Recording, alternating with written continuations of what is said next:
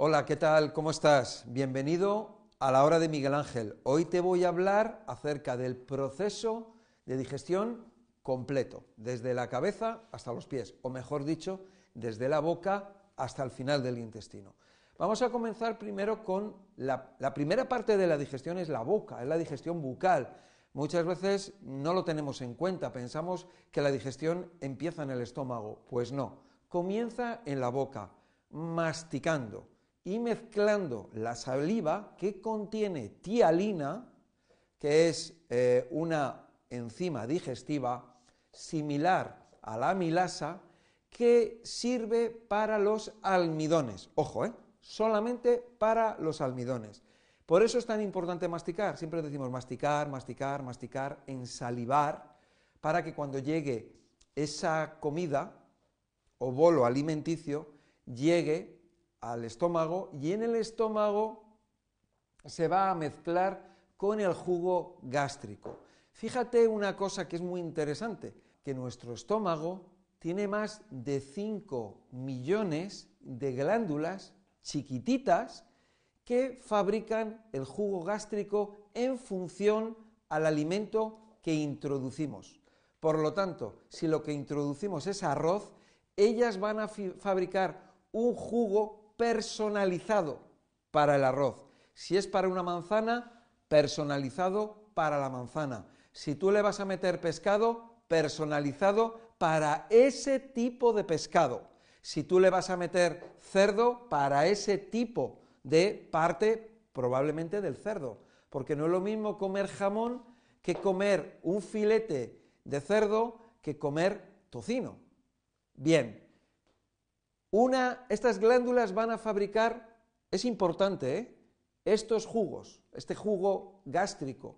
¿Por qué? Porque va a llevar un componente que es el pH, el pH, lo que es la acidez, en función de esa acidez, personalizada para ese alimento va a colaborar o va a incidir en la digestión correcta. Ahora, tú piensa una cosa, imagínate que tú metes eh, un filete de cerdo con arroz. Son dos alimentos completamente diferentes, con dos em, sistemas de, personalización diferentes y entonces lo que va a ocurrir en el estómago es que el jugo que se va a fabricar no va a ser ni para un alimento ni para el otro. Date cuenta que los alimentos que, son, que llevan almidón, el estómago va a producir un, jugo que prácticamente no es ácido, es prácticamente neutro. Sin embargo, cuando hay em, eh, alimentos que tienen proteína, va a fabricar un jugo que es más ácido, que es muy ácido. Y gracias a esa acidez se va a desarrollar una enzima digestiva que se llama, o de estomacal, que se llama pepsina y que va dirigida única y exclusivamente a los alimentos con proteína. Entonces, si mezclamos dos alimentos diferentes, incluso dos alimentos del mismo grupo que sean proteínas, pues va a haber problemas porque esa digestión no va a ser la correcta.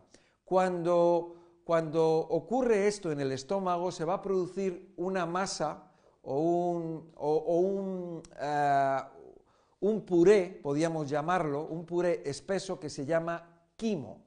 Este puré, o esta mezcla, este batido que se produce ahí, si es un batido correcto, pues luego todo el proceso de digestión a continuación irá mejor. Vamos a ver, tú puedes hacer la prueba. Tú un día comes solamente, vamos a suponer en la comida, solamente manzanas, nada más que manzanas. Y observa cómo tienes la digestión. Come todas las manzanas que quieras. Y otro día comes solamente jamón, todo el jamón que quieras. Y vas a ver tu digestión. Te estoy poniendo estos ejemplos, ¿no? O arroz, todo el arroz que quieras. Ya está. Y otro día lo vas a mezclar y vas a ver cómo hay una diferencia en la digestión. Siempre que tomamos los alimentos en monodieta, siempre son mejor. Se van a digerir o todos los procesos de digestión se van a llevar a cabo de mejor manera que cuando se mezclan. Mira una cosa, porque cuando el quimo, cuando todo ese puré pasa del estómago, pasa al intestino, aquí ya hay un cambio, porque si el estómago con sus jugos ácidos se mezclan con ese alimento que a lo mejor es un alimento que lleva proteína, o lleva proteína con almidón, que va a haber, el estómago va a fabricar, no sé lo que va a fabricar, porque el pobre va a decir, a ver, ¿qué fabrico? Un, eh, algo ácido o algo neutro? Pues probablemente ni una cosa ni otra, será una mezcla o será una, la media, más o menos, ¿no?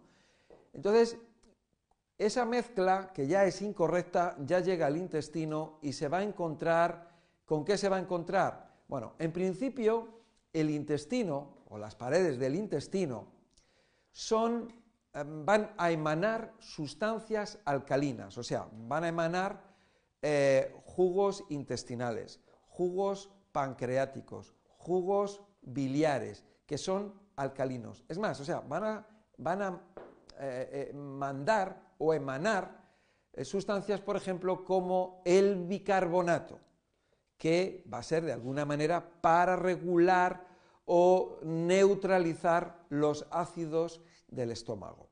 Bien, entonces, eh, todo esto se va mezclando, se va mezclando con ese puré y contribuye junto con unas enzimas digestivas, que claro, esas enzimas digestivas para el, para el almidón que tenemos a la amilasa, pues no va a actuar bien no va a trabajar bien porque el pH, pues a lo mejor no es suficientemente alcalino porque hemos tomado unos productos que, que llevaban proteína, entonces el estómago está más, el, jugo procedente del estómago está más ácido y entonces no va a llevar a cabo bien el proceso de digestivo. Por eso las personas pueden tener eh, digestiones lentas, malas, ácidas eh, y luego problemas eh, en el futuro de mala absorción intestinal, permeabilidad intestinal, etcétera, etcétera, etcétera.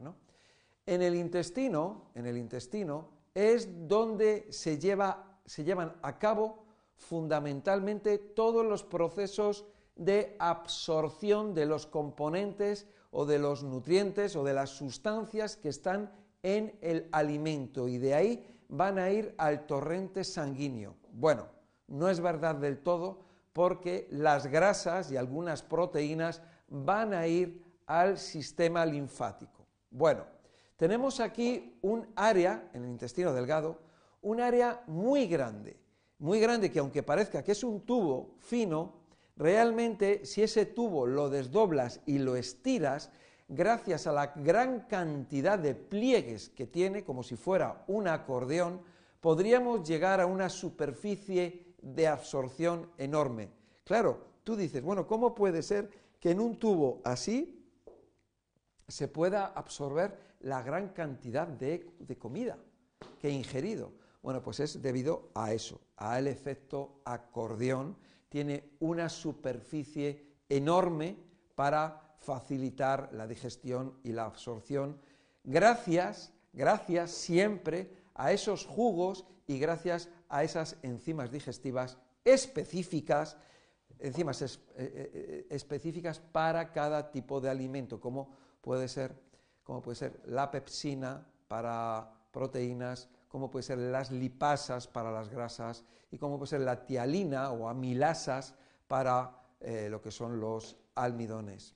Bien, entonces en el intestino está cubierto, está lleno de vellosidades, las cuales esas vellosidades eh, cumplen una función muy importante gracias a que em, ellas van a actuar como filtro, pero también como un sistema de protección para microorganismos que viven en el, intestino y que ya están trabajando en la absorción, en la descomposición eh, o putrefacción, fermentación y también en todos los que selección no puede haber una selección, mm, porque, mm, iba a decir selección, porque los nutrientes son nutrientes, pero hay sustancias químicas que, nuestro organismo no es capaz de, o tiene muy pocas facultades para defenderse de los venenos, porque nosotros, nuestro cuerpo, nuestro organismo,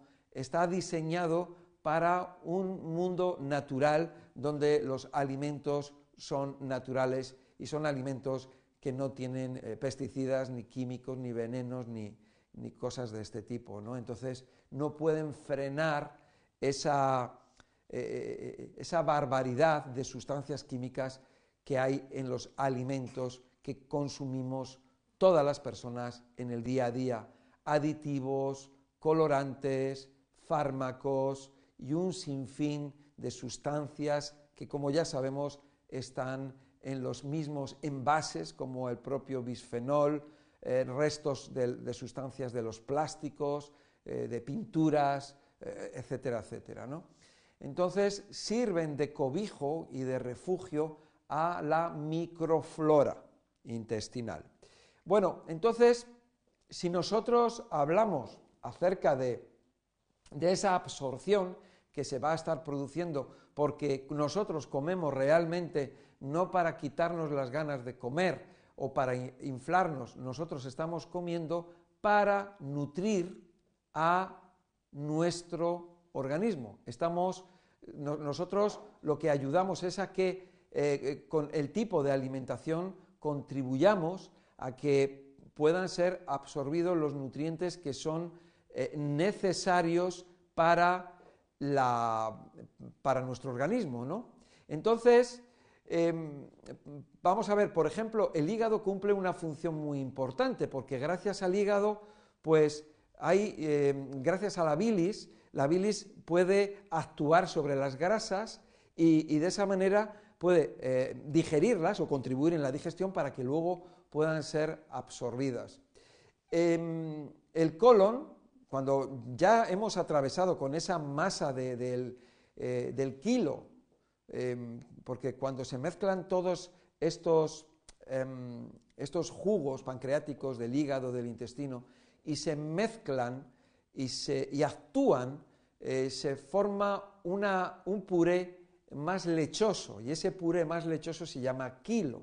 Entonces, desde, desde, este, desde este intestino, que es muy largo, que tiene unos 7 metros aproximadamente, se va a estar produciendo la absorción de los nutrientes que están, vamos a decir, mezclados con ese, em, eh, en, esa, masa, ¿no? Y em, se va a conducir todo, todo, toda esa, eh, todo ese puré, ese puré líquido, vamos a llamarlo, eh, a través de la válvula ileocecal hasta el ciego. O sea, va a llegar hasta la zona del apéndice. Y durante todo ese proceso se produce una oxidación. Date cuenta que hay una temperatura, hay una humedad y va pasando el tiempo. Tú, si tú coges una manzana y esa manzana tú la cortas, vas a ver que en cuestión de segundos ya se empieza a oscurecer. Comienzan los procesos de oxidación. Si tú esa manzana la trituras en una batidora o la aplastas, vas a ver que se va a poner negra en muy poco tiempo. Bien, pues exactamente eso es lo que ocurre en nuestro aparato digestivo. Se van a, eh, a llevar a cabo esos procesos de oxidación. Procesos de, oxidación que pueden ser frenados o impedidos gracias a la, eh, tialina, a la, eh, enzima digestiva que tenemos en la saliva, gracias a los jugos, que tenemos en el estómago. Pero si hay mezclas de alimentos, eso no se va a poder llevar a cabo y los procesos oxidativos de una simple manzana se van a acelerar y entonces vamos a tener una mala absorción de los nutrientes que tiene esa manzana. Por ejemplo, la vitamina C que puede ser destruida o puede haber otros nutrientes que pueden ser alterados, y fíjate que estamos hablando de una manzana, ¿eh? una manzana que se supone que es muy buena, van a ser alterados, van a ser transformados, van a ser estropeados y al ser estropeados van a pasar esas sustancias a la sangre y no van a ser tan beneficiosas como pensábamos. Igualmente, si tenemos el intestino mal, ese intestino al estar mal va a crear una capa de moco que va a impedir que los azúcares penetren, por lo tanto va a haber fermentaciones. En resumidas cuentas, que la monodieta es lo adecuado. Bueno, todo esto va a ocurrir en, el, intestino, va a haber muchos, muchos nutrientes que no se van a absorber, se van a generar fermentaciones y putrefacciones, la fibra igualmente no se digiere y va a llevar, eh, va a acompañar a este puré durante todo el camino. La mayor parte de la actividad bacteriana está en el intestino grueso, en el colon. Estas bacterias son las que son buenas y que se encargan de regular a otras bacterias perjudiciales o que son oportunistas. Ellas se encargan de fabricar nutrientes, como por ejemplo la vitamina K, vitaminas del grupo B, como la vitamina B12, por ejemplo, vitaminas como la vitamina D, no solamente se consigue a través de la luz del sol, sino también a través del intestino. Y tenemos otros microorganismos como puede ser la famosa cándida, que se encarga y tiene el trabajo de ayudarnos con las sustancias de desecho que llegan en esas partes finales de, la digestión. O sea que esto que te acabo de comentar es un poco acerca de ello. Cuando una persona tiene estreñimiento, quiere decir que lleva una vida mala, lo ha hecho mal, el intestino está permeable, el intestino tiene mala absorción intestinal y entonces pues resulta que esa persona para reparar el intestino hay que hacer un trabajo de educación, de concienciación, de responsabilidad, de nutrición y hacerle un seguimiento a la persona. Bueno, espero que te haya gustado este vídeo. Hay datos que son claves, compártelo con otras personas porque podemos ayudarlas. Quien salva una vida, salva al mundo entero y es una responsabilidad de todos. Muchas gracias y nos vemos en el próximo.